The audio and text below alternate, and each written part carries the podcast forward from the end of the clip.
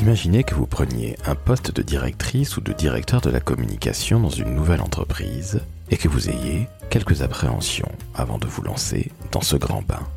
Et aujourd'hui, Frédéric Fougerat, plus connu sous la marque de Fred Fougerat sur Twitter, l'un des plus grands directeurs communication de France, va vous donner ses meilleurs conseils pour justement appréhender votre tout nouveau poste. Ces conseils peuvent évidemment servir à des personnes un petit peu moins expérimentées, qui vont tout simplement prendre un nouveau poste à la communication, certes de management, mais qui sait, un jour, pourrez-vous, ou devrez-vous plutôt, les appliquer. Je vous laisse donc avec Frédéric Fougerat, directeur de la communication d'Emeria. Je vous rassure, c'est tout simplement la maison mère de Foncia. J'espère que vous apprécierez tout autant que moi cet échange extrêmement dense avec Fred. Je suis Laurent François, fondateur et dirigeant de l'agence Maverick. Je vous invite à noter 5 étoiles sur Apple Podcast et sur Spotify. Et sincèrement, si vous prenez un poste à responsabilité dans la communication, prenez des notes. Vous verrez, elles vous serviront jusqu'au dernier jour de votre carrière.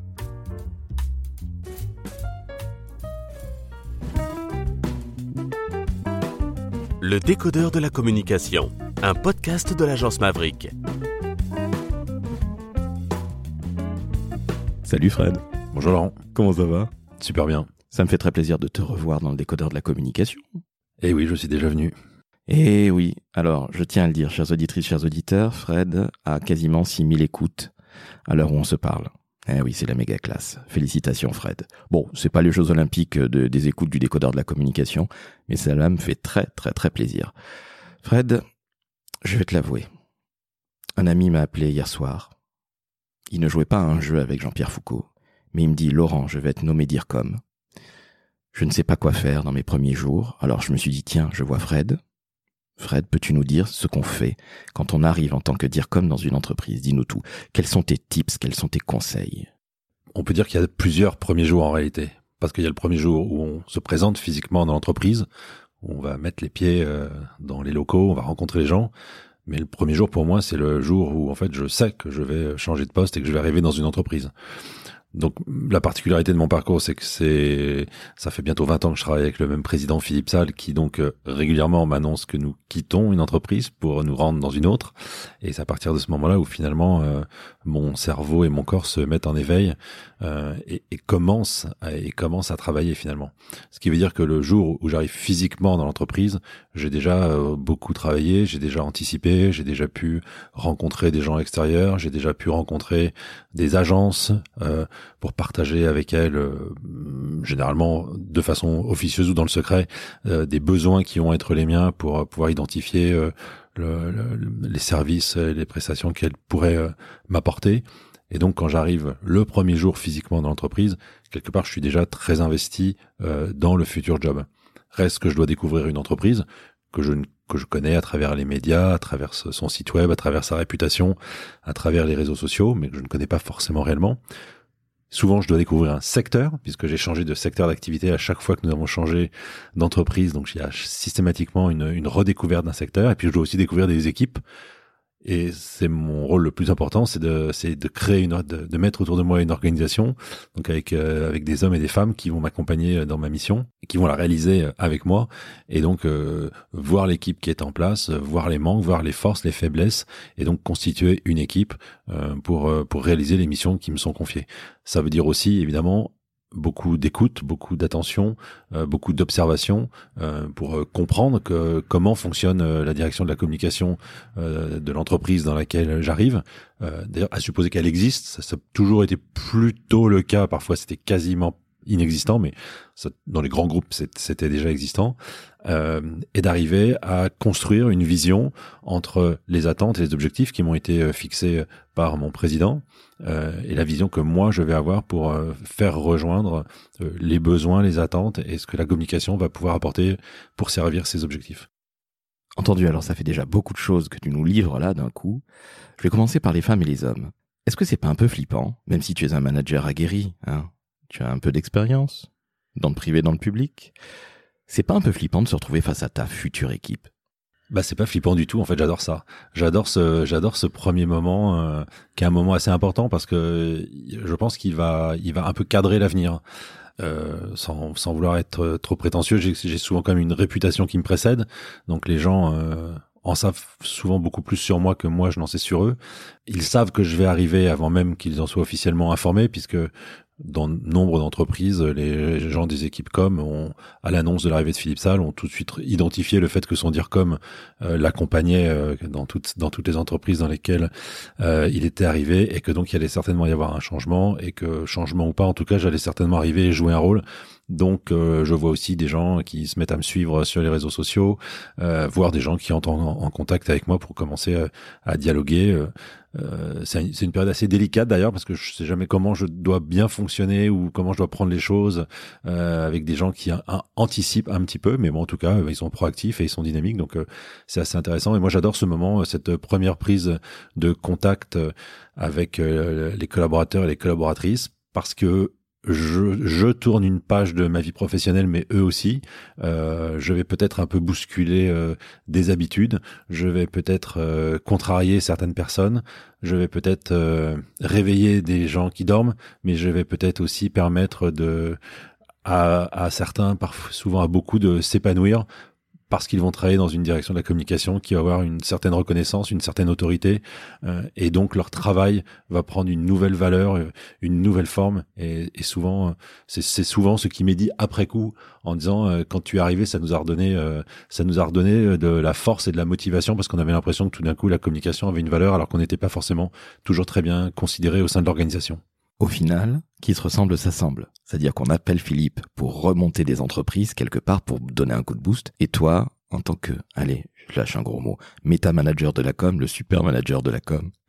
Je dis ça pour t'embêter parce que tu es beaucoup plus humble que et j'espère que c'est pas en rapport avec mon poids. non, non, je tiens à rassurer nos auditrices et auditeurs, ainsi que tes fans, que non, tu n'as pas grossi euh, malgré les fêtes, tout se passe très très bien. Donc, je reviens à, du sérieux. Euh, ta réputation te précède. Certaines personnes doivent avoir quelque part un petit peu peur de Fred Fougera parce qu'ils ne te connaissent pas. Mais en même temps, tu arrives à les booster puis à la redonner un coup de fouet parce que des fois, la com c'était un peu endormi ou était mal considérée. Ça veut dire que quelque part, et là, je fais un petit clin d'œil à ton, à ton bouquin, la com est un vrai métier. Ben, la com est un vrai métier et, je, viens l'affirmer euh, en, en, prenant mes fonctions. Quand tu dis que des gens peuvent avoir un petit peu peur, donc, généralement, si des gens ont ont des raisons d'avoir peur, c'est parce que c'est probablement des mauvais. Si ce sont des bons, euh, si ce sont des communicants, si c'est des gens engagés, si ce sont des gens qui ont envie de travailler, euh, voire de progresser, euh, parce qu'il faut pas oublier que dans la communication, il y a souvent des gens dont ce n'est pas le métier qui se retrouvent là, mais qui peuvent être des gens de très bonne volonté et qui peuvent parfois avoir des, très beaux parcours. Faut juste avoir, il faut juste avoir envie de travailler, de progresser, et de monter dans le train, de monter dans le train de la transformation et du changement quand il y a un changement de gouvernance. Peut-être que quelques quelques personnes peuvent un peu être inquiètes, mais ça me semble pas être la majorité. En tout cas, c'est pas ce qu'elle, c'est pas ce qui dégage, ce qui se dégage des équipes. Euh, et c'est plutôt une forme de, voilà, de boost. Euh, peut-être qu'on va, on va enfin pouvoir faire des choses euh, intéressantes. Et, et il le voit assez rapidement parce que Philippe Salle, il a la, la, la, particularité, la force, la vision d'arriver dans, dans ce qu'il appelle souvent des pépites endormies, c'est-à-dire des, des, magnifiques entreprises, mais qui sont pas au max de leur euh, euh, de, de, leur puissance. Euh, et donc en arrivant, il, leur redonne de la force, il, il les réveille si elles étaient endormies. Le terme est pas forcément toujours le bon, mais mais en tout cas, tout d'un coup, il apporte une dynamique qui se retrouve à tous les niveaux et qui, se, qui va aussi donc se retrouver à la communication, dont les équipes souvent augmentent, les budgets augmentent, le travail augmente aussi, ça, il n'y a, y a, pas de doute. Mais du coup, avec des réalisations euh, et, et, des bienfaits qui sont visibles par les uns et les autres et qui rendent très fiers les équipes. Tu viens à l'instant même de parler des hommes et des femmes, ou plutôt des femmes et des hommes avec lesquels tu vas travailler. Donc ça, c'est le plus important. Mais il y a aussi une autre part très, très, très importante, qui est la vision. Tu arrives dans une nouvelle entreprise. Tu le disais, tu le sais quelques semaines, quelques mois avant, en général? C'est une, oui, c'est une question de un ou un, un mois, deux mois, grand max trois mois avant. Oui c'est souvent assez rapide. Ah oui, d'accord. Donc euh, ça veut dire que tu arrives, tu ouais, d'un mois à l'autre, tu ne sais pas que tu vas travailler dans une autre entreprise. C'est arrivé que ça soit assez court. Entendu, donc ça c'est c'est bon à savoir. Je pensais pas que c'était aussi rapide. Je pensais que tu avais, allez, on va dire un peu comme une période d'essai, euh, allez, 4 à 8 mois ou peut-être 6 mois. Non, c'est plus rapide que ça. Non, je crois que le plus rapide ça a été 4 mois et le plus long ça a dû être 3 mois et le, le plus rapide un mois. Oui. D'accord. Donc tu arrives en mode commando. Et justement, pour avoir la vision de l'entreprise, tu vas regarder évidemment tous les médias, tu vas regarder tout ça, tu vas regarder le site internet, tu vas te renseigner de manière assez classique. Mais comment tu fais pour avoir la vision de l'entreprise? Tu y échanges d'abord avec Philippe, tu regardes ce qui a été fait de par le passé, tu as peut-être un cabinet de conseil qui te fait un petit peu de veille. Comment ça se passe? Alors pas du tout. Il y a une énorme, il y a une énorme part euh, d'intuition. Euh, et ça, c'est, elle participe aussi euh, au bon fonctionnement avec mon président, c'est qu'on est vraiment en ligne sur beaucoup de choses. Donc je, je sais comment il pense, euh, je comprends là où il va et je comprends sa propre vision. Donc, qui me permet de traduire la mienne. Euh, une part d'intuition et évidemment beaucoup une part d'expérience. Euh, je, la première des choses que j'ai à faire déjà, c'est de reprendre l'ensemble des fondamentaux. Il y a souvent beaucoup à faire à ce niveau, donc c'est le premier travail qui est réalisé. Donc euh, immédiatement, et ça j'y travaille souvent, même avant même d'arriver dans l'entreprise, pour pouvoir déployer dès mon arrivée. Et puis après, une fois que les fondamentaux sont remis en place, on a un certain nombre d'objectifs qu'il faut atteindre, et donc on se donne les moyens d'atteindre ces objectifs par des réalisations, par du travail, par par tout ce qu'il peut y avoir à faire.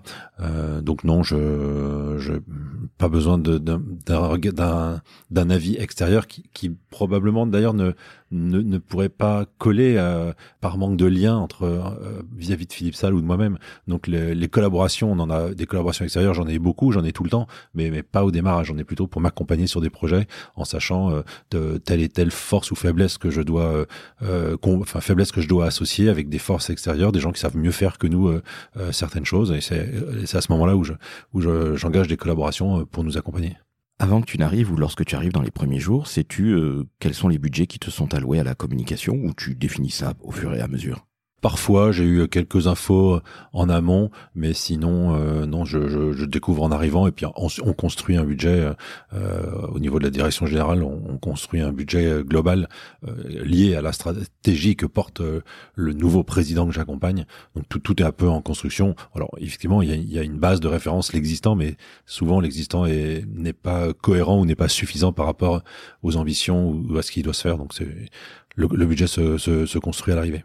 Est-ce que tu dirais que tu as une grosse part d'improvisation ou est-ce que au contraire, tu as tellement l'habitude d'arriver que tu as, on va dire, un gros canevas et après, très légèrement, tu euh, ajustes les choses ou est-ce qu'il y a au contraire une, grosse part d'impro? De l'improvisation, pas du tout. Euh, je pense pas qu'on soit dans des métiers où on puisse improviser. Parfois, il faut euh, il faut décider très vite face à l'imprévu, face à la crise, face à un besoin d'immédiateté, mais c'est toujours en référence euh, à des pratiques, à des expériences, à, des savoirs.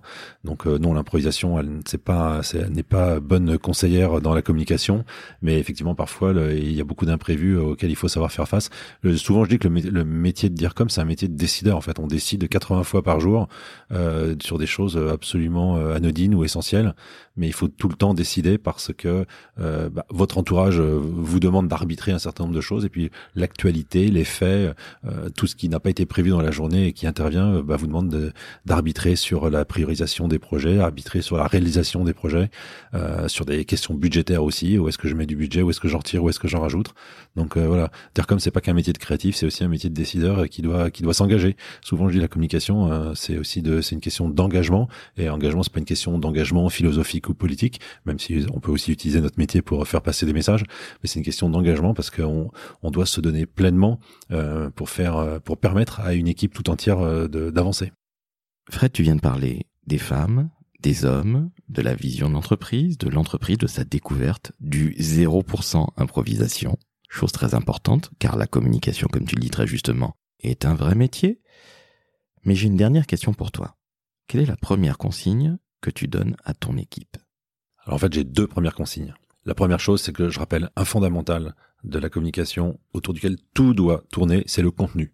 Donc je rappelle systématiquement à mes équipes, il m'est même arrivé de l'afficher, que content is king.